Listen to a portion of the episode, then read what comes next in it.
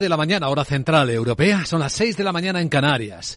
Hasta que el inconsciente no se haga consciente, dirigirá tu vida y le llamarás destino, suele decir Carl Jung. Buenos días. Aquí comienza Capital, la bolsa y la vida. Despertamos en este jueves 26 de enero esperando datos de crecimiento de la primera economía del mundo, Estados Unidos, esperamos que se ralentice, como ya hemos visto que le ha ocurrido a la surcoreana hace unos minutos. Y en España, esperando los datos de la encuesta de población activa después de los últimos aumentos del desempleo.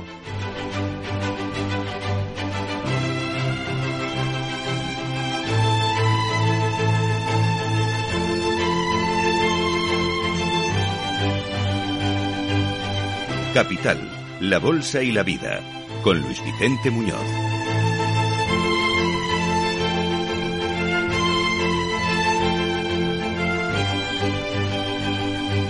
En historias empresariales de lo que más se habla a esta hora es de coches. Después de que cerrara Wall Street y publicara Tesla unos resultados que batieron récord de beneficios e incluso de ventas, pues eh, en la escena los analizaremos. Está la pregunta de si Tesla sorteará bien las incertidumbres y logrará vender este año casi dos millones de vehículos después de bajar los precios.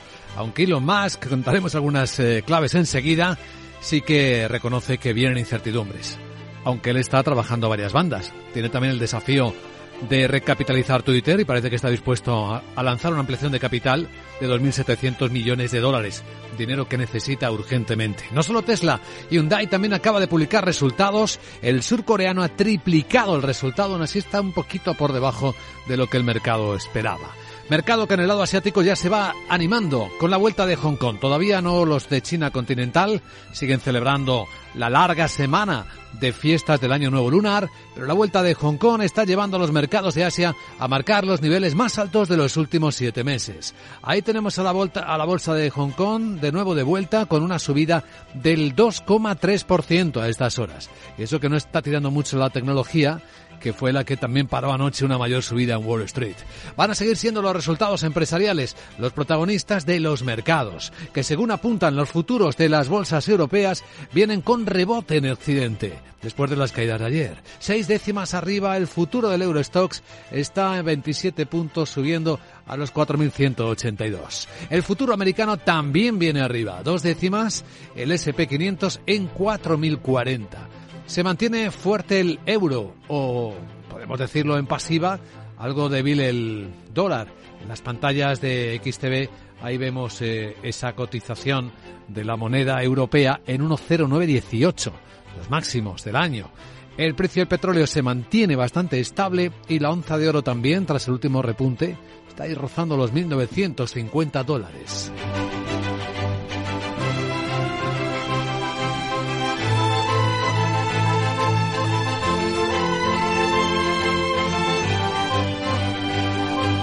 Despierta un nuevo día en Capital Radio. En clave geoestratégica vamos a seguir las noticias de los hechos ya confirmados. Tanto Alemania como Estados Unidos enviarán tanques a Ucrania después de muchas discusiones y muchas condiciones.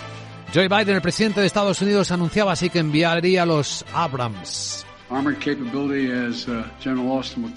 La capacidad blindada, dice, como el general Austin les dirá, ha sido crítica y por eso Estados Unidos ha comprometido cientos de vehículos blindados de combate hasta la fecha, incluyendo más de 500 como parte del paquete de asistencia que anunciamos el viernes pasado. Y hoy anuncio decía que Estados Unidos va a enviar 31 carros de combate Abram a Ucrania. Y lo que decía el canciller alemán Olaf Scholz, es que también va a suministrar carros de combate Leopardos a Ucrania. Es el resultado de intensas consultas renovadas con nuestros aliados y socios internacionales. Y en esta alianza, pues eh, los otros países europeos que también tienen tanques alemanes como España también harán su aportación. Esperando el detalle, este es un nuevo paso, un nuevo nivel en la expectativa de una guerra. Lo analizábamos ayer en la gran tertulia de la economía que puede durar más de lo esperado. Hay quien calcula seis meses más mínimo, después de que se deshiele.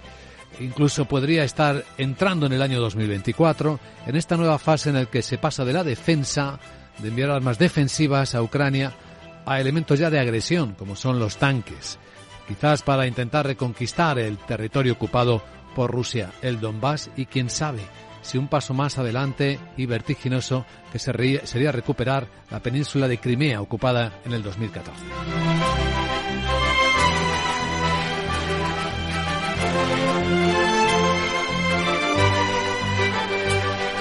Mientras tanto, en España se nota ya la campaña electoral. Cada ministro va buscando exactamente aquello que puede serle más rentable en términos de atracción electoral. De ahí que la vicepresidenta segunda y ministra de Trabajo, Yolanda Díaz, insista mucho en volver a subir el salario mínimo interprofesional. Voy a, a, convocar con carácter inmediato la mesa de diálogo social para abordar, como debe de ser, la subida del salario mínimo interprofesional. Mientras que siguen grandes preguntas sin responder sobre la situación del mercado laboral español. Esas de que cuántos trabajadores fijos discontinuos hay, cuántos están trabajando, cuántos no, cifras reales, incluidos los eh, famosos datos de la gran dimisión, que según lo que ayer comentó precisamente el ministro Escriba, estaríamos viendo pues en España también niveles altos, nada comparado efectivamente con lo que está ocurriendo en Estados Unidos, pero también niveles altos de dimisión de trabajadores eh, fijos, hasta 140.000 podrían ser en, en algunos meses, aunque no están descifrados por las afiliaciones a la Seguridad Social. Valor añadido en Capital Radio. Hoy compartirá su visión de la economía don Rafael Pampillón, director de análisis económico del IE Business School, catedrático del CEU San Pablo. Estará con nosotros a partir de las 8 y 10, 7 y 10 en Canarias, comentando estos datos, expectativas de la economía española, empleo, el informe de Naciones Unidas que enseguida vamos a revisar y tras él en la gran tertulia de la economía con Ramón Tamame, Rubén García Quismondo y Jesús Varela, pues eso, daremos el contexto a las noticias que hoy despiertan la economía y que a esta hora de la mañana presentamos en Capital Radio con Miguel San Martín. Escucha lo que viene. Las Naciones Unidas rebaja del 3,1 al 1,9 su previsión de crecimiento para la economía mundial este año, por una fuerte desaceleración proyectada en Estados Unidos y en Europa. Buenos días. Para 2024 espera que el efecto de la inflación y las subidas de tipos de interés adoptadas para contener los precios se haya más suave y que la economía global crezca a un ritmo del 2,7%. Sin embargo, avisa de que esta evolución es aún muy incierta y dependerá de los ajustes en política monetaria, lo que ocurra en la guerra de Ucrania y la posibilidad de más problemas en la cadena de suministro. Así, la ONU prevé que el PIB de Estados Unidos crezca solo cuatro décimas este año y un 1,7 el próximo, con un menor consumo de la población por los altos tipos. En la Unión Europea la expectativa es de un crecimiento de solo dos décimas este año y del 1,6 en 2024 por la guerra en China. El levantamiento de las restricciones por la COVID acelerará el crecimiento hasta el 4,8. Rusia caerá un 2,9 y España subirá 0,9 muy lejos del 2,1 previsto por el Gobierno y un 2,2 en 2024. Pues esta puede ser la previsión más importante de las últimas horas, en las que el mundo mira cómo van reaccionando los aliados de Ucrania para enviarle los tanques. Estados Unidos en concreto va a enviarle 31 unidades. El presidente Biden asegura que esto no es una amenaza, no debe entenderse como una amenaza para Rusia. Además, anuncia que empezarán a entrenar inmediatamente en un tercer país a soldados ucranianos para su uso y mantenimiento. Eso sí, los tanques tardarán meses en llegar a Ucrania. No se prevé que antes de la primavera irán acompañados de unos vehículos blindados de recuperación llamados M88 que servirán para darles apoyo. Así lo ha adelantado el portavoz del Departamento de Seguridad Nacional, John Kirby. No hay una fecha segura en el calendario, dice Kirby. Creo que probablemente pasarán muchos meses antes de que lleguen los tanques que están destinados a ayudar a Ucrania a luchar eficazmente en terreno abierto, a defender su soberanía y su territorio y a recuperar el territorio que los rusos les han arrebatado. En este momento, quiero decir, es invierno, por lo que las condiciones no son muy buenas. Algunos combates en el Donbass, pero aparte de eso no ha habido muchos más, al menos en el sur. Biden ha insistido en que su país y Europa están completamente unidos para ayudar a Ucrania a defenderse de la invasión de Rusia. El presidente de Ucrania, Volodymyr Zelensky, señala que la clave en el suministro de tanques es la velocidad y que supongan un número suficiente. El secretario general de la OTAN, Jens Stoltenberg, asegura que el abastecimiento anunciado por Estados Unidos, Alemania y el Reino Unido puede marcar una diferencia significativa en la guerra contra Rusia. El canciller alemán Olaf Scholz asegura que la seguridad de su país no está amenazada. Hay mucha gente en este país que se está preocupando ante esta decisión y las dimensiones que este arma conlleva. Por eso quiero decirles aquí ahora, confíen en mí, confíen en el gobierno alemán, puesto que estamos coordinando esfuerzos a nivel internacional. Seguiremos garantizando que este apoyo sea posible sin que los riesgos para nuestro país vayan en la dirección equivocada. Alemania enviará 14 tanques y ha permitido que lo hagan los terceros países que los posean. Así, el gobierno de Canadá estudia enviar cuatro Leopard más a Ucrania. Más referencias. Irán ha anunciado nuevas sanciones contra la Unión Europea y el Reino Unido. Que afectarán a 30 personas y cuatro entidades en respuesta a las recientes medidas restrictivas adoptadas por Bruselas y Londres. Entre ellos se encuentra el ex vicepresidente del Parlamento Europeo, Alejo Vidal Cuadras. Les acusan de instigación de actos violentos contra el pueblo iraní, interferencias en los asuntos internos, internos de la República Islámica o la difusión de información falsa. Vamos a hablar de economía. En Europa, el gobierno alemán confirma que de momento ha evitado la recesión y que espera crecer dos décimas el año que el este año. El ministro de Economía y Clima, Robert Haber, reconoce que supone un alivio, confirma que el peor escenario no se ha producido y que la actividad y los mercados muestran una dinámica positiva. Gracias a esta firmeza, dice el ministro, a esta voluntad de tomar y aplicar decisiones insólitas e inusualmente grandes, este país ha logrado conjurar una terrible crisis económica. Y este es el mensaje del año 22, que hemos hecho manejable una crisis. Y esto quiere decir que, por supuesto, la crisis no ha terminado y estamos lejos de haberla superado, pero hemos sido capaces de evitar los peores escenarios. Asegura Jave que los efectos positivos empezarán a reflejarse a partir de la primavera. Cree que la situación se mantendrá volátil todo el año y condicionada al funcionamiento de las inversiones, especialmente en sectores ahora mismo que califica eh, complejos como la construcción. Bueno, por cierto, el presidente del Bundesbank, del Banco Central Alemán, Joaquín Nagel, considera que el Banco Central Europeo debe subir más los tipos de interés en la zona euro por la elevada inflación, una presión evidente al órgano colegiado. Bueno, finalmente Hungría va a solicitar todo el paquete del plan comunitario de ayudas de recuperación de la COVID-19. Unos 9.600 millones de euros más que hasta ahora en una rectificación que llega cuando el país tiene la inflación más alta de la Unión Europea. Es un cambio radical en el discurso del gobierno del ultranacionalista Víctor Orbán, que hasta el momento se oponía a pedir este crédito conjunto de los países comunitarios. Hungría registró en diciembre una inflación del 24,5%. La Comisión mantiene congelada la entrega de 22.000 millones de euros en fondos de cohesión hasta que el gobierno húngaro no garantice que los programas para utilizarlo respetan la Carta Europea de Derechos Fundamentales en materia de independencia judicial, leyes educativas, libertad académica y derecho al asilo. Bueno, vamos a adentrarnos ya en la agenda de hoy. El Instituto Nacional de Estadística publica la encuesta de población activa del cuarto trimestre después de que en el tercero, recordemos, el número de ocupados, de ocupados superara los 20 millones y medio y la tasa de paro repuntara dos décimas al 12,67%. El gobierno prevé que el cierre de 2022 muestre que hay 470.000 trabajadores más que en el 21 y que se han firmado 5 millones de contratos indefinidos más que en 2019, pero la oposición insiste en conocer los que tienen el contrato fijo discontinuo. A falta de saber los datos de esta EPA del cuarto trimestre, España aún no había recuperado el empleo previo a la pandemia. En Capital Radio, el director del Servicio de Estudios de la Cámara de España, Raúl Mínguez, prevé una creación de empleo este 2023 mucho menor aunque ha perdido, va a perder dinamismo en el año 2023, pero seguirá creándose empleo. Nosotros estimamos que este ejercicio eh, aún se crearán en torno a 150.000, 200.000 empleos, que son cifras alejadas de esos eh, cerca de 650.000 puestos de trabajo del año 2022 que se crearon, eh, según estimamos, pero que tenemos que mm, ver con optimismo puesto que se sigue se sigue creando empleo.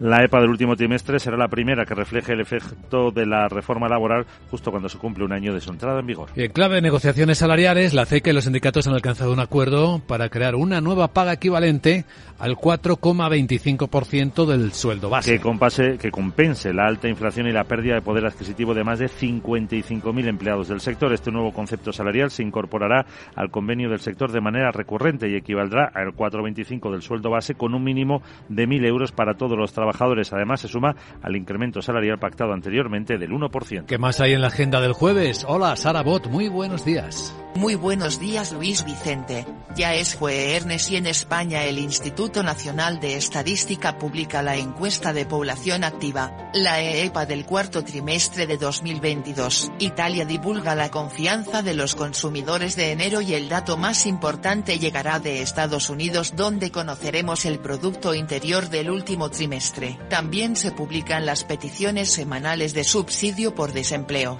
gastos de consumo, Ventas de viviendas nuevas y pedidos de bienes duraderos de diciembre. Publican resultados el Banco Sabadell, Visa, Mastercard o las Louis V. Su primer Louis V. Entre Sara, otros. Sara. Mira que callao te lo tenías.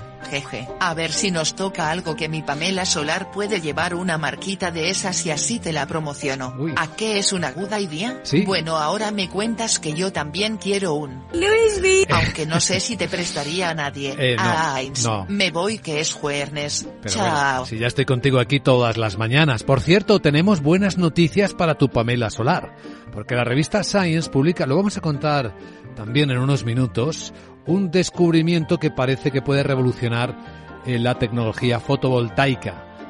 Mm, Va a ser más barato, más accesible acceder a ella. Bueno, y hoy es jueves, tenemos un especial, una edición especial de inversión inmobiliaria con Meli Torres a partir de las diez y media de la mañana. Hola Meli.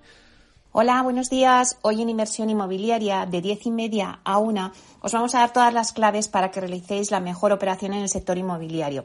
Y es que la última moda en el mercado de la vivienda es construir para alquilar, el llamado Build to Rent. No es una tendencia nueva, pero cada vez coge más fuerza y son pocas las promotoras que quedan en España que no han implementado este nuevo modelo de negocio en sus estrategias. Una de ellas es Vía Ágora que ha anunciado su entrada en Rent ya el año pasado y que comienza ahora las obras de su primera promoción en Valdebebas en este mes de enero. Vamos a hablar con Vía Agora, que nos va a contar cómo está desarrollando este modelo de negocio y de su primera promoción en Valdebebas que contará con 230 viviendas de 1, 2 y 3 dormitorios, todas de ellas con terraza y zonas comunes premium. No os lo perdáis, os esperamos. Gracias, Meli. Tenemos noticias ya de última hora, resultados del Sabadell que acaban de aparecer. ¿Y cómo han sido? Sandra Torrecillas, buenos días. Buenos días. Eh, beneficio neto en el ejercicio 2022 de 859 millones de euros. Es una subida de casi un 62%. Y estas cifras baten previsiones del consenso del mercado. Miramos eh, por dentro, tenemos el margen de intereses con un incremento interanual cercano al 11%. El total de costes se reduce cerca de un 13%. Ratio fully, load, fully loaded, es el Z1, se coloca en el 12,54% y mejora además el perfil de riesgo. El ratio de morosidad a cierre de 2022 ha descendido desde el 3,65 hasta el 3,41%. Ojo porque también obtiene récord de beneficios antes de impuestos en su filial británica TSB desde su integración 184 millones de libras, que es un crecimiento interanual del 16,5%. Atención porque los inversores les va a interesar, los accionistas, el Consejo del Sabadell ha acordado incrementar el payout, es decir, el beneficio que se dedica a dividendos hasta el 50%, que se compara con el 31,8 de un año antes. Y si nos miramos, nos fijamos en las cifras del cuarto trimestre, aquí sí que observamos una bajada en el beneficio del 4,7% hasta 149 millones de euros. Aún así está por encima de lo esperado y esa bajada se debe a que la unidad TSB, la británica, fue sancionada con una multa de algo más de 48 millones de libras por aquel fallo informático que se produjo por la migración de la plataforma. Bueno, de hecho es una carga que se quita de encima por fin el Sabadell después de tantos años, ya está el quinto año, esta multa de la migración tecnológica de TSB ha sido dada por concluida la investigación del regulador británico.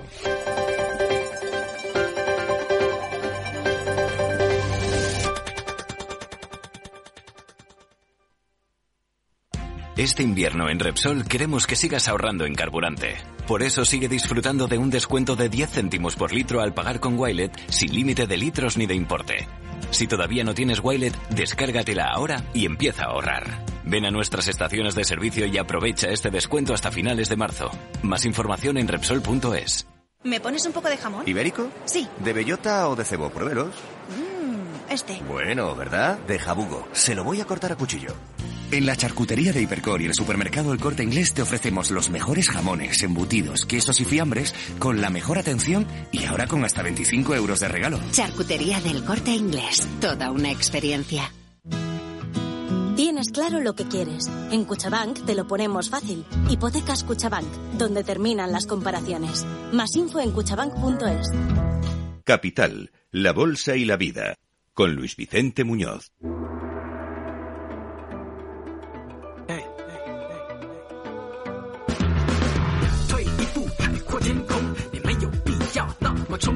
Capital Asia, estamos viendo los mercados de Asia marcando los niveles más altos de los últimos siete meses, animados hoy por la vuelta de Hong Kong tras las fiestas del Año Nuevo Lunar chino. No todavía las bolsas de China continental, que siguen cerradas por estas festividades.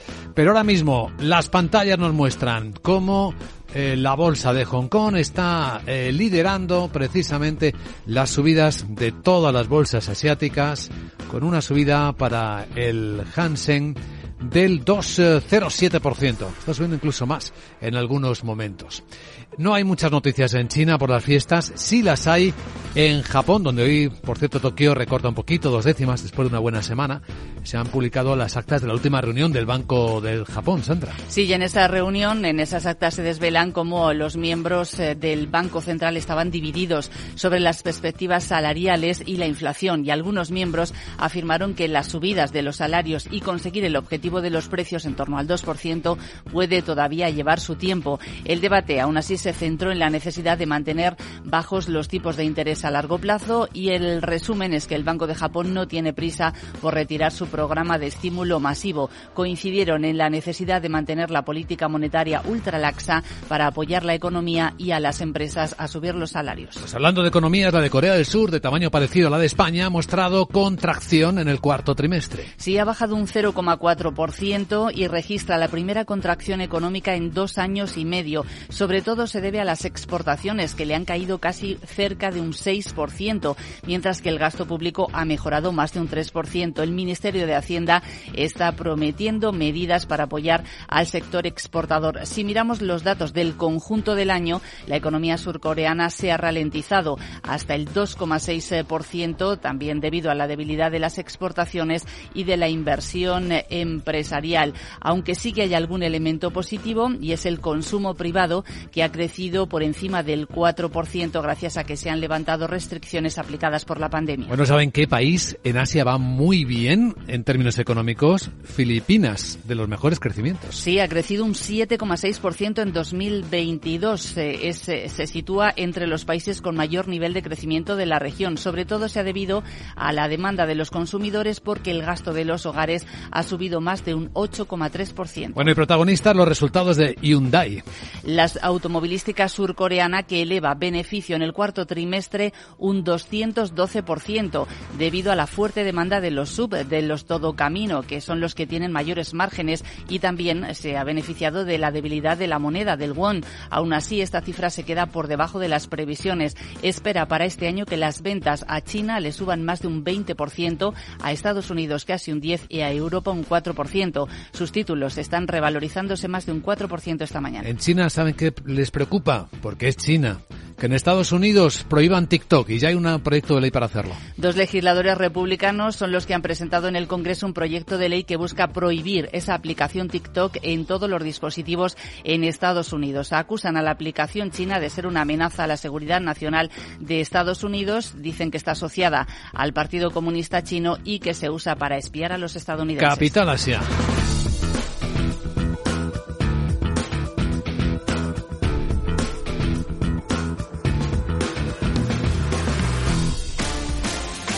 Bueno, esto tiene que ver con Asia, esta historia, que es una de las más llamativas de esta mañana, la perovskita. Lo he dicho bien, Laura Blanco. Lo has dicho perfectamente. Cualquiera diría que eres un científico con bata blanca y que trabajas en Wuhan, China, o en Suiza, en Lausanne. La perovskita es un mineral de alto rendimiento. Y esos investigadores de bata blanca de Wuhan y de Lausanne, en Suiza, han descubierto que utilizado en las placas solares fotovoltaicas aceleran el rendimiento y las hacen más asequibles. Lo publica la prensa de China. De momento, la investigadora, la investigación es, eh, está en una fase incipiente, pero esto podría permitir que la cantidad de energía renovable que tenemos que producir en el proceso de descarbonización se abaratara y sobre todo la abaratará China con la importancia que tiene la industria en ese país. Sin duda, noticia llamativa de la mañana, aunque bueno, de quien hablan todos los periódicos económicos hoy es de Tesla. Claro, de Tesla y de Elon Musk lo odian, pero impresionante impresionantes las cifras del gigante de la automoción.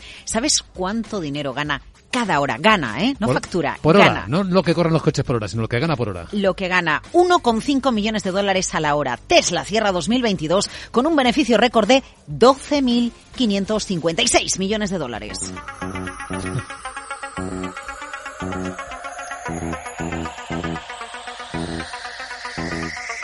ganado un 167% más en 2022 sobre 2021 y solo en el último trimestre de 2022 Tesla gana más de 3.600 millones, casi un 60% más. En el año entregó casi 1.400.000 vehículos. Elon Musk reconocía anoche en la call las dificultades del año 2022. Es importante, decía más, destacar que el equipo de Tesla logró estos récords, mientras, a pesar de que 2022 fue un año increíblemente desafiante, por los cierres forzosos, los tipos de interés muy altos, mucho desafío de entrega, por lo tanto vale la pena señalar que todos estos registros enfrentaron enormes dificultades. En medio de las dificultades que describe Elon Musk, advierte, puede que venga una recesión y eso nos va a favorecer en el margen. Él dice que supone que si la recesión es grave, creo que probablemente lo será, pero espero que no lo sea. Y, y eso conduciría a reducciones significativas en casi todos nuestros costos de insumos. Por lo tanto, esperamos ver una deflación en nuestros costes de insumos, lo que conduciría, sí, a un menor margen. Eh, eh, dice que solo está adivinando, así que esa sería su conjetura. Bueno, un mejor margen precisamente porque si los insumos cuestan menos, tiene eh, en una elevada demanda más margen de, de negocio y ante la preocupación de, de cómo está la demanda en este momento, él asegura que en enero se está registrando demanda récord de coches Tesla.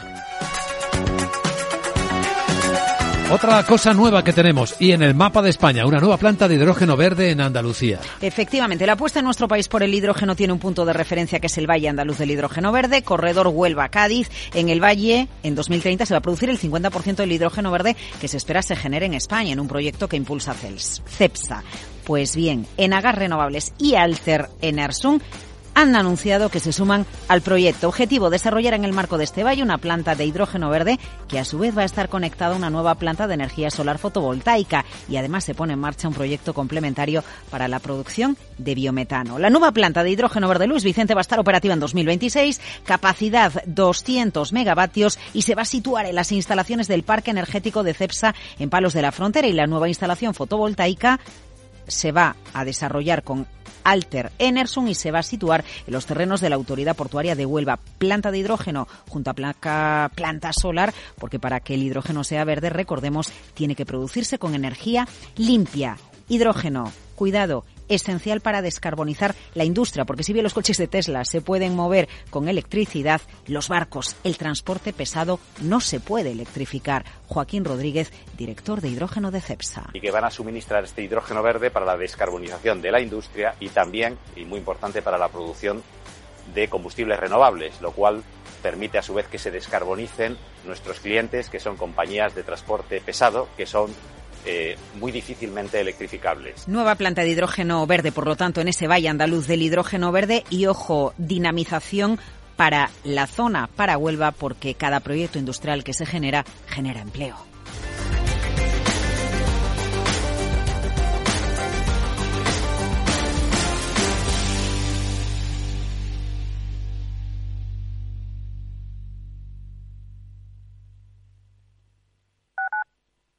Capital Radio, Madrid, ahora en el 103.2 de la FM.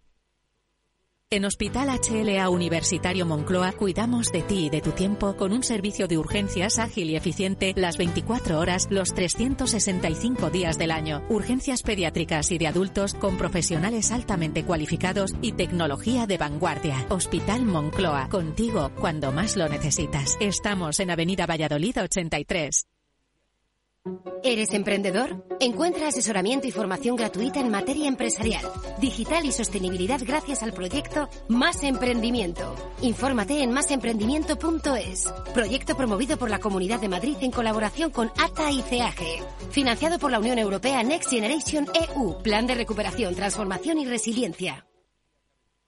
Capital Radio, la genuina radio económica.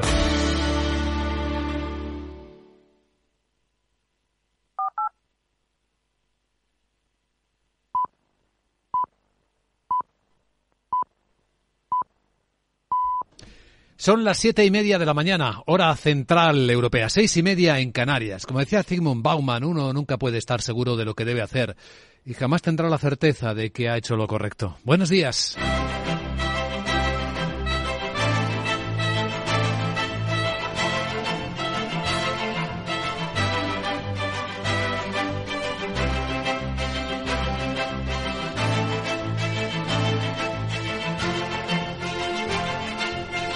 Capital, la Bolsa y la Vida, con Luis Vicente Muñoz.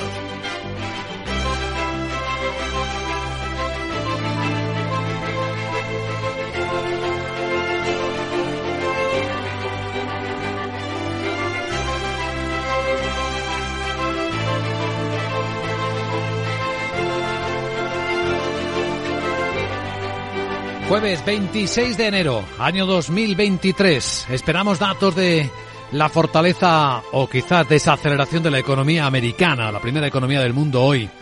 será lo más observado. En España, datos de la encuesta de población activa, tras los últimos de aumento de afiliación y aumento del paro también. A ver qué muestra la encuesta con la estadística oficial.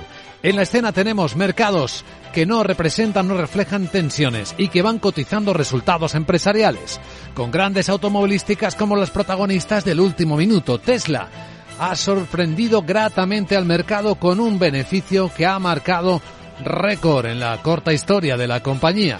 También han crecido sus ventas un 52%, aunque le han caído los márgenes.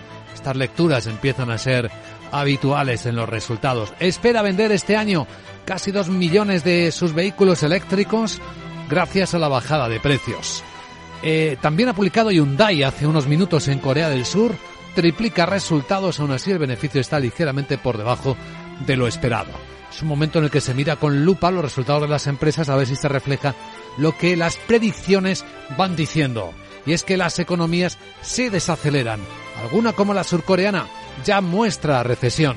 Otras como la filipina, asombrosa fortaleza con crecimientos que superan el 7%. Increíble en ese lado, el asiático del planeta son referencias importantes en el despertar de este jueves 26 de enero.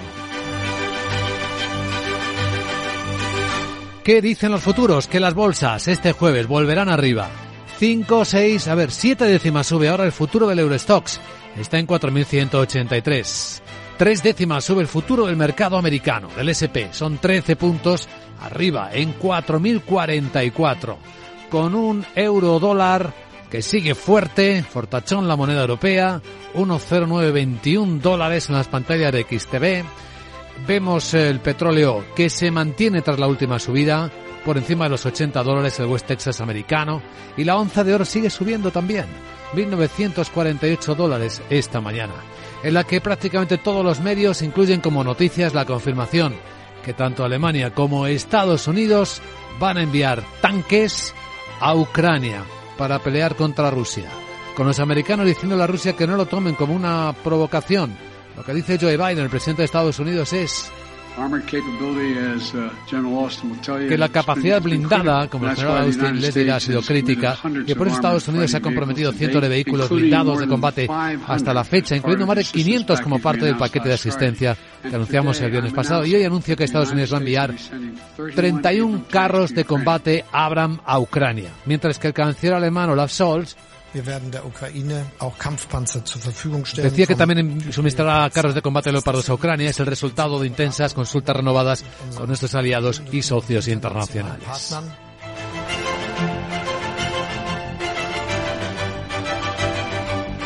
De la economía, hoy compartiremos en Capital Radio la visión de el director de análisis económico del IE, del Instituto de Empresa y catedrático CEU San Pablo, Rafael Pampillón, Hablaremos de las últimas predicciones de Naciones Unidas que oscurecen el escenario a corto plazo para este año y también de la situación de la economía española, mientras esperamos los datos de la encuesta de población activa.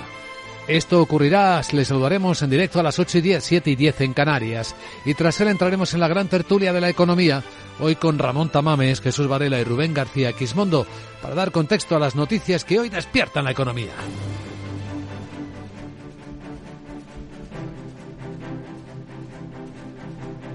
Que vamos a revisar antes de presentar el informe de preapertura de las bolsas de Europa con Miguel San Martín. Y con esta rebaja que acaba de anunciar Naciones Unidas del 3,1 al 1,9% para la expectativa de crecimiento de la economía mundial este año, se ve sobre todo la desaceleración fuerte en Estados Unidos y en Europa. Además, para 2024 espera que el efecto de la inflación y las subidas de los tipos de interés que se han adoptado para contener los precios sea más suave y que la economía global pueda crecer a un ritmo del 2,7. Sin embargo, avisa que esa evolución es muy incierta y que dependerá de ajustes en política monetaria, de la guerra y de la posibilidad de más problemas en la cadena de suministro. Así, la ONU prevé que Estados Unidos crezca solo un 0,4% en 2023 y un 1,7% en el 24 con un menor consumo debido a los altos tipos en la Unión Europea. La expectativa es de apenas dos décimas este año y del 1,6 el próximo por la guerra en China. El levantamiento de las restricciones por la COVID acelera el crecimiento al 4,8%. Rusia caerá prácticamente un 3 y España crecerá apenas nueve décimas este año y 2,2 en 2024. Eh, Muy flojo el crecimiento previsto para España por Naciones Unidas. Veamos ahora algunos detalles de los eh, envíos y los plazos de tanques a Ucrania, Estados Unidos dice que los 31 tanques no deben ser interpretados por Rusia como una amenaza. Y empezarán ya a entrenar inmediatamente en un tercer país a soldados ucranianos en su uso y mantenimiento. Eso sí, los tanques tardarán meses en llegar a Ucrania. Creen que para la primavera irán acompañados de unos vehículos blindados de recuperación llamados M88 que servirán para darles apoyo. Lo ha adelantado el portavoz del Departamento de Seguridad Nacional, John Kirby. Quien eh, advierte que no hay una fecha segura en el calendario, creo, dice que probablemente pasarán muchos meses antes de que lleguen. Esos tanques están destinados a ayudar a Ucrania a luchar eficazmente en terreno abierto, a defender su soberanía y su territorio, a recuperar el territorio que los rusos les han arrebatado. Ahora, quiero decir, es invierno, por lo que las condiciones no son buenas. Hay algunos combates en el Donbass, pero aparte de eso no ha habido muchos más, eh, al menos en el sur. Biden ha insistido en que su país y Europa están completamente unidos para ayudar a Ucrania a defenderse de la invasión de Rusia. El presidente ucraniano Volodymyr Zelensky insiste en que la clave no es eh, que le suministren tanques, sino la cantidad de ellos, la velocidad con que lo hagan en número suficiente. El secretario general de la OTAN, Jens Stoltenberg, asegura que el abastecimiento anunciado por Estados Unidos, Alemania o Reino Unido puede marcar una diferencia significativa en la guerra. El canciller alemán Olaf Scholz asegura que la seguridad de su país no está amenazada. Hay mucha gente en este país dice el canciller, que está preocupada por esta decisión, las dimensiones que este arma conlleva. Por eso quiero decirles aquí ahora, confíen en mí, confíen en el gobierno alemán, puesto que estamos coordinando esfuerzos en ámbito internacional, seguiremos garantizando que este apoyo sea posible sin que los riesgos para nuestro país vayan en dirección equivocada. Alemania solo enviará 14 tanques, pero ha permitido que lo hagan terceros países que los tienen, incluso el gobierno de Canadá, que ha dicho esta noche que estudia enviar otros cuatro Leopard a Ucrania. El gobierno alemán que respira, por cierto, cree haber evitado la recesión y aunque prevé creer crecer dos décimas en 2023, dice que lo peor puede no haber pasado. Así lo ha dicho el ministro de Economía y Clima, el verde Robert Habeck. Reconoce que supone un alivio, que el peor escenario no se ha producido y que la actividad y los mercados muestran dinámicas positivas. Y recuerda que gracias a esta firmeza, a esta voluntad de tomar y aplicar decisiones insólitas, inusualmente grandes, este país ha logrado conjurar una terrible crisis económica. Y este es el mensaje del año 22 que hemos hecho manejable una crisis. Y esto quiere decir que, por supuesto, la crisis no ha acabado y que estamos lejos de haberla superado, pero que hemos sido capaces de evitar los peores escenarios. Insiste Javen que, que, los efectos positivos empezarán a reflejarse a partir de la primavera y que la situación se mantendrá volátil todo el año, condicionada al funcionamiento de las inversiones, especialmente en sectores que ahora mismo califica de complejos como la construcción. Hungría rectifica, va a solicitar ahora todo el plan ofrecido de, de la Unión Europea para la recuperación por tras el COVID-19. Unos 9.600 millones de euros adicionales en una rectificación que llega cuando el país tiene la inflación más alta de la Unión Europea un 24,5%. Recordamos que la Comisión mantiene congelada la entrega de 22.000 millones de euros en fondos de cohesión hasta que el gobierno húngaro no garantice que los programas para utilizarlos respetan la Carta Europea de Derechos Fundamentales en materia de independencia judicial, leyes educativas, libertad académica y derecho al asilo. Referencias de la actualidad. Hoy en España se publica la encuesta de población activa del cuarto trimestre. En el tercero subió el número de ocupados, superó los 20 millones y medio pero también subió la tasa de paro, dos décimas al 12,67%. Aunque el gobierno prevé que el cierre de ese 2022 muestre que hay 470.000 trabajadores más que el año anterior y que se han firmado otros 5 millones de contratos indefinidos más que en 2019, pero la oposición insiste en que falta conocer los datos que tienen el, eh, contratos fijos discontinuos. A falta también de estos datos de la EPA, España aún no habría recuperado el empleo previo a la pandemia. En Capital Radio, el director del Servicio de Estudios de la Cámara de España, Raúl Mínguez, prevé que la creación de empleo este 2023 sea inferior a la del año anterior aunque ha perdido, va a perder dinamismo en el 2023, pero seguirá creándose empleo. Nosotros estimamos que este ejercicio eh, aún se crearán en torno a 150.000, 200.000 empleos, que son cifras alejadas de esos eh, cerca de 650.000 puestos de trabajo del año 2022 que se crearon, eh, según estimamos, pero que tenemos que mm, ver con optimismo puesto que se sigue se sigue creando empleo. La EPA de este último trimestre será la primera que refleje el efecto de la reforma laboral justo cuando se cumple un año de su entrada en vigor. La EPA y la agenda del jueves. Hola Sarabot, buenos días. Muy buenos días Luis Vicente. Te recuerdo que es jueves y en España el Instituto Nacional de Estadística publica la encuesta de población activa, la EEPA del cuarto trimestre de 2022. Italia divulga la confianza de los consumidores de enero y el dato más importante llegará de Estados Unidos donde conoceremos el Producto Interior del último trimestre. También se publican las peticiones semanales de subsidio por desempleo, gastos de consumo, Ventas de viviendas nuevas y pedidos de bienes duraderos de diciembre. Publican resultados Intel, Visa, Mastercard. Hay cosas que el dinero no puede comprar. Para todo lo demás, Mastercard. Que me lo digan a mí que no me compras nada. Se me olvidaba también conoceremos las cuentas de las... Luis Bueno, que me voy ya que me habéis dejado anonadasísima con eso de las nuevas placas tomfrovolticas, fontrovoltaicas, fotovoltaicas. Yo quiero una para mi Pamela. ¿Me la compras? Bueno. ahora me lo dices. Chao. Probablemente, creo que va a ser bastante más baratas que las actuales. Así que habrá deal. Enseguida en Capital Radio, informe de preapertura de las bolsas de Europa con sus protagonistas.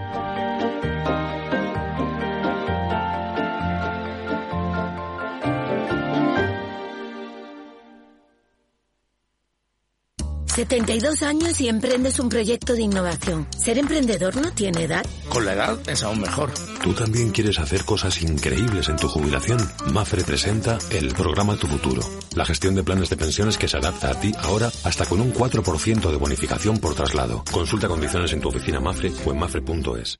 En Darwinex hay más de 100 millones de euros buscando traders con talento. Ya hemos pagado más de 4 millones en comisiones de éxito. Si te tomas el trading en serio, únete a Darwinex. Capital en riesgo. Datos actualizados el 16 de septiembre de 2022. Este invierno en Repsol queremos que sigas ahorrando en carburante.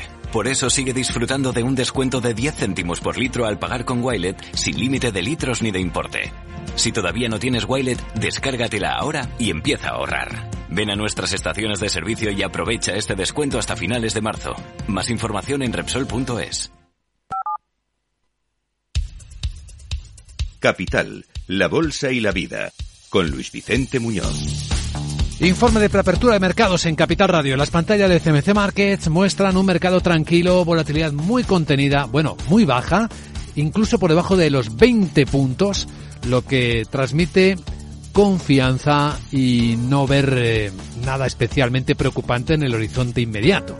Estamos viendo cómo los CFDs o los eh, índices europeos están todos en positivo. El futuro sobre el Eurostock sube 7 décimas, 28, 29 puntos ahora, 4.184. Ahí está.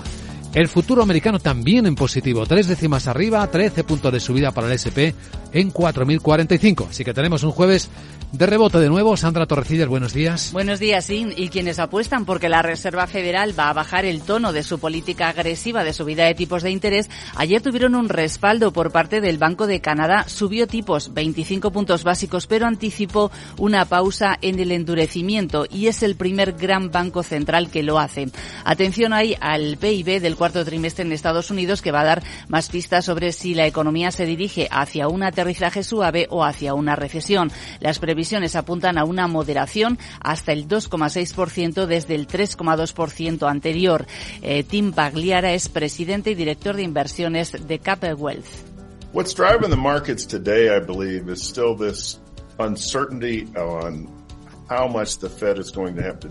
Creo que lo que impulsa a los mercados sigue siendo la incertidumbre sobre cuánto tendrá que hacer la Reserva Federal para controlar la inflación, es decir, cuánto tendrán que subir los tipos y luego cuál es el impacto de la ralentización de la economía sobre los beneficios y la fijación de precios y la valoración de las empresas en las diferentes bolsas. Atención, por tanto, a los bancos centrales la semana que viene, tanto a la Reserva Federal como al Banco Central Europeo y al Banco de Inglaterra y a los resultados empresariales y sus perspectivas que ya tenemos sobre la mesa. Protagonistas de hoy, el Banco Sabadell, que acaba de publicar resultados, Laura. La foto de 2022, beneficio que crece un 62%, 859 millones de euros por encima de lo esperado. Eleva el Sabadell el payout, el porcentaje de beneficio que destina al dividendo, hasta el 50%. El año pasado estaba en el 32%. Margen recurrente, intereses más comisiones menos costes, sube un 26%, pero cuidado porque el margen de intereses, el propiamente bancario, sube mucho menos, un 11%. La morosidad baja al 3,41% y sube el ratio Z 1 fully load. La foto del cuarto trimestre bien diferente, aunque el beneficio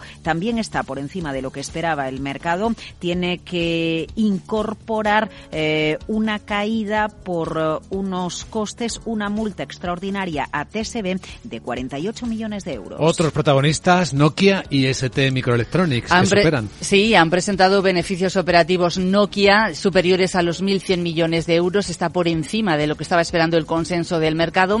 El fabricante de equipos de telecomunicaciones que se ha beneficiado sobre todo de la fuerte demanda de compañías telefónicas en países como India a medida que implementan 5G y mayores ingresos por patentes. Y el fabricante de chips europeo ST Microelectronics eh, eleva sus ventas en el cuarto trimestre, supera los 4.700 millones de euros, está por encima de lo esperado y eso a pesar de las condiciones en el mercado eh, bate previsiones. Y ojo a la tecnológica SAP. Ha aumentado el 30% sus ingresos del negocio en la nube en el cuarto trimestre, ayudado por la fuerte demanda de su software HANA. El beneficio operativo le ha crecido un 17%, pero ojo, porque también dice que planea eliminar 3.000 puestos de trabajo y explora la venta de una participación en la firma Qualtrics. La crónica de despidos viene cada día más engrosada. Hoy también Prosus. Sí, la firma de tecnología y su matriz sudafricana Naspers se van a recortar hasta un 30% los puestos de trabajo de las oficinas corporativas. Tienen alrededor de estas 15 eh, oficinas en todo el mundo, las más importantes en Johannesburgo y en Ámsterdam. ¿Alguien más? Pues nos vamos a fijar en Volvo, que ha batido previsiones con sus cuentas del cuarto trimestre y atención también a Total Energies, eh, porque Qatar está en conversaciones para hacerse con una participación de los proyectos energéticos que tiene la compañía francesa en Irak. Qatar Energy pretende adquirir una participación de alrededor del 30%. Y atención también a lo que nos acaba de llegar el regulador francés ha decidido suspender la compra por parte del Estado francés del gigante energético EDF hasta que un tribunal de París emita una decisión sobre el fondo de una demanda que impugna todo el acuerdo y que ha, ha sido presentado por accionistas minoritarios. Así que se judicializa ese asunto. Bueno, enseguida en Capital Radio, las claves con perspectiva americana.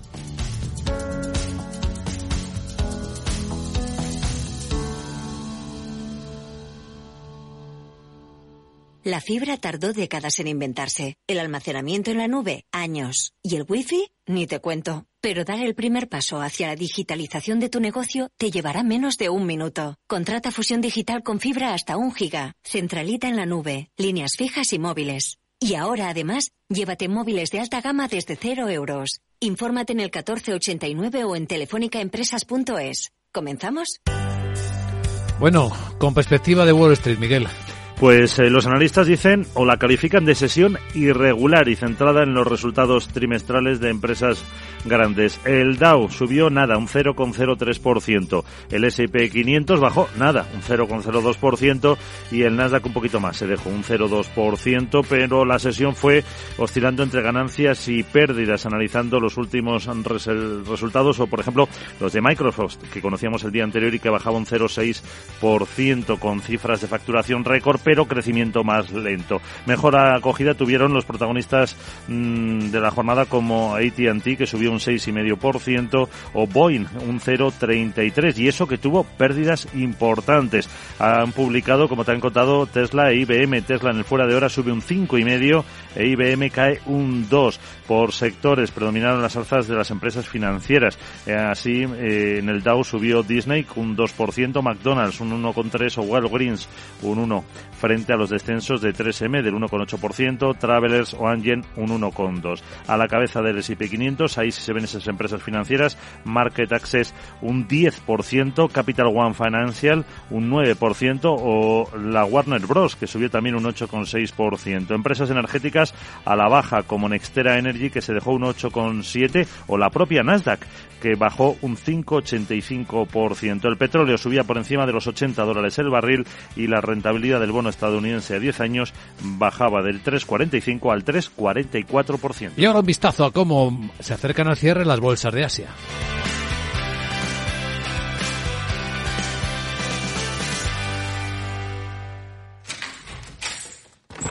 Salón. Gotera. Todo seco. Es muy simple asegurarse con el Betia. Simple, claro, el Betia.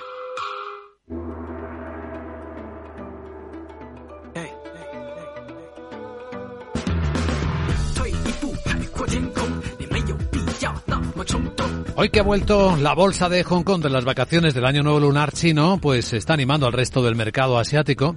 De hecho, estamos viendo las eh, mayores eh, subidas de los últimos siete meses. Estamos observando en particular la bolsa de Hong Kong liderar estos ascensos con subidas cercanas al 2% en buena parte de la sesión, ahora mismo en el 2,2%. En eh, Tokio, una bajada de, ligera de una décima. Se han publicado las actas de la última reunión del Banco Central japonés, sin sorpresas. En Corea del Sur, un 1,6% de subida para su bolsa, y eso que se ha publicado una contracción de su economía en el último trimestre. Tiene que ver con las caídas de las exportaciones. Esto es lo más destacado en el lado asiático.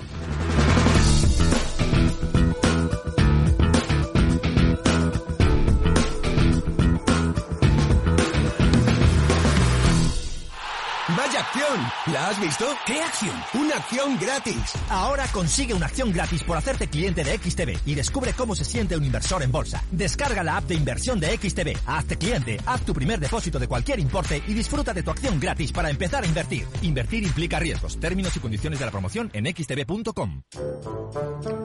Bueno, y tenemos ya más detalles de la demanda interpuesta por el Departamento de Justicia de Estados Unidos contra Google, de la que dábamos noticias ya a estas horas. Vamos a verlo con nuestro abogado Arcadio García Montoro. Buenos días, abogado.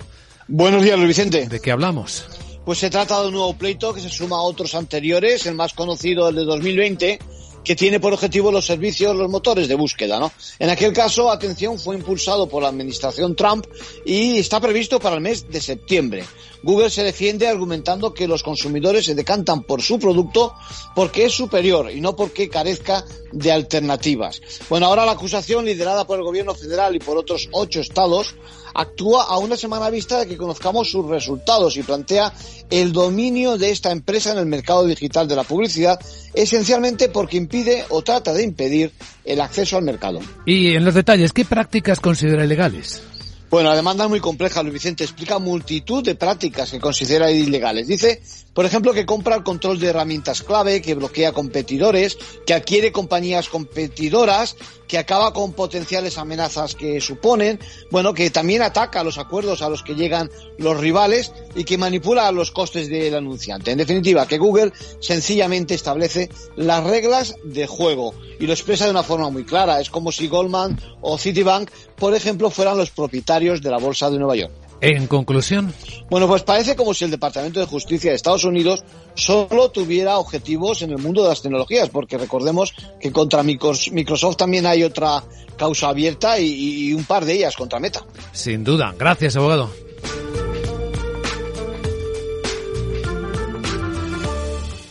CaixaBank patrocina este espacio. Estas compañías tecnológicas son también protagonistas de la prensa financiera del mundo. En Estados Unidos, Wall Street Journal cuenta que Elon Musk explora recaudar hasta 3.000 millones de dólares para ayudar a pagar la deuda de Twitter. El multimillonario ha mantenido, dice el, el, diario, conversaciones con inversores sobre la venta de nuevas acciones de Twitter. ¿Sería una ampliación de capital? Bueno, también cuenta que Meta va a restablecer las cuentas de Facebook e Instagram de Donald Trump tras haber levantado las prohibiciones que había establecido a raíz de los disturbios del Capitolio de el 6 de enero del año 2021.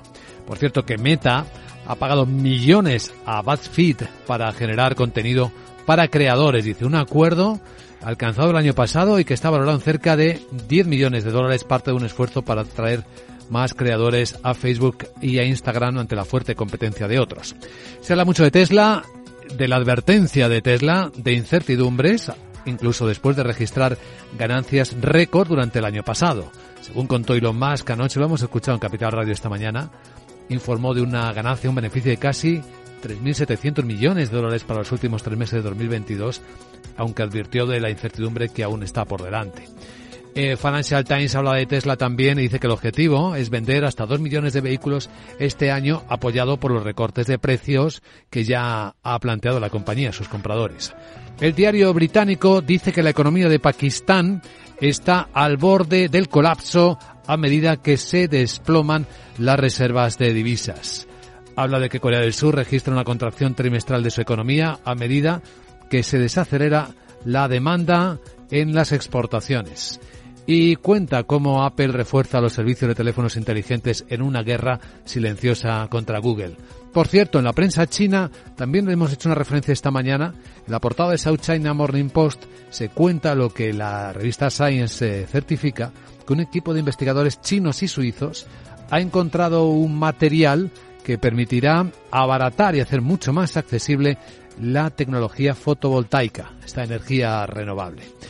En los diarios económicos españoles, ¿de qué se habla? Guillermo Luna, buenos días. Muy buenos días. En cinco días destaca que SACIR corteja los grandes fondos de infraestructuras para reducir su deuda. Recibe ofertas por la división de agua valorada en 200 millones de euros. Además, dividirá la área de servicios antes de ponerla en el mercado. Y también destaca que 4,2 millones de casas están sujetas a la limitación de precios del alquiler. Los inmuebles en zonas tensionadas suponen el 20% del parque, concentrada sobre todo en Madrid y en la zona del Mediterráneo. Destacan también que una decena de valores españoles se van a cotizar a la Bolsa de París, mientras que la luz verde al 85% de los proyectos renovables pendientes en el territorio español y que Inditex adelanta una alta salarial del 3%. En el economista.es, Mercadona reparta la plantilla el doble del dividendo que a Reuters. El empresario cobra 402 millones en tres años y distribuye 1.124 a los trabajadores. La eólica pierde los permisos para instalar 9.000 megavatios la Administración les ha autorizado la mitad, mientras que los alimentos que suben un 3% en el campo en solo 15 días son el pepino, el tomate y la alcachofa por encima del 30 o incluso el 40% en el caso de los productos de hortalizas. La rebaja, la, rebaja del IVA a los alimentos pierde la efectividad ante el fuerte incremento de los precios agrícolas y ganaderos. Y Aceniros, Acerinos, disculpen, pasará de tener deuda a caja neta en el ejercicio del 2023, pese a que el beneficio bruto de explotación caerá hasta los 640 millones de euros. En entrevista también al presidente Naturhaus indica que llegaré al 90% del capital y tendré que lanzar una OPA de exclusión. Y en expansión, Hacienda envía inspectores a los domicilios de los extranjeros que viven en España y destaca también a cuatro columnas que Qualitas Energy traspasa activos solares al grupo de JP Morgan por valor de 500 millones de euros. Así, las grandes fortunas venden sus renovables al grupo de JP Morgan. Y algún apunte más de otros medios. Cuenta el mundo que la subida salarial real de los funcionarios por hora trabajada ronda el 10% tras la rebaja de la jornada laboral.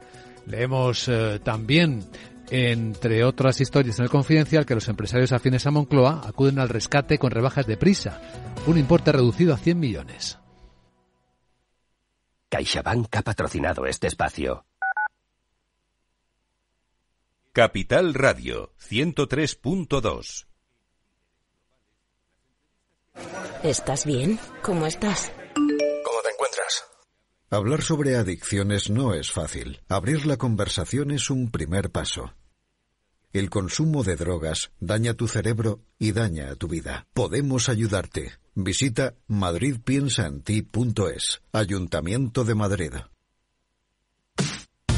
Los viernes en Capital Radio te proponemos descubrir y comprender las estrategias de empresas con éxito que servirán de inspiración y ejemplo para la tuya. Escucha Metaempresas, un programa presentado por Andrés Arenas con la presencia y los consejos de expertos en distintas áreas y profesores de reconocida trayectoria.